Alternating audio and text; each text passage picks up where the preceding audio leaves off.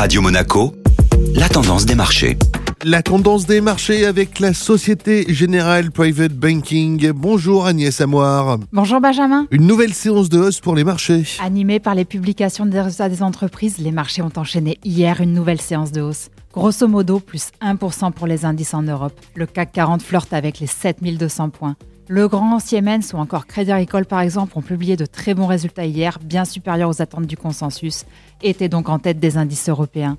Côté américain, en plus des bons résultats des entreprises, nous avons hier la publication du nombre d'inscriptions au chômage. Dans un contexte de suppression d'emplois dans de nombreux secteurs et quelques gros noms comme Disney, Boeing, Alphabet ou encore IBM, le chiffre est sorti au-dessus des attentes à 196 000 contre 190 000 attendus. Ce chiffre fait contrebalancer le trop bon nombre de créations d'emplois qui a été publié la semaine dernière pour le mois de janvier.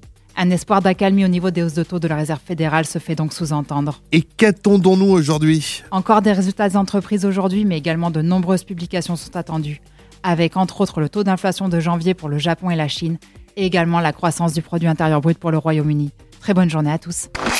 Société Générale Private Banking Monaco vous a présenté la tendance des marchés.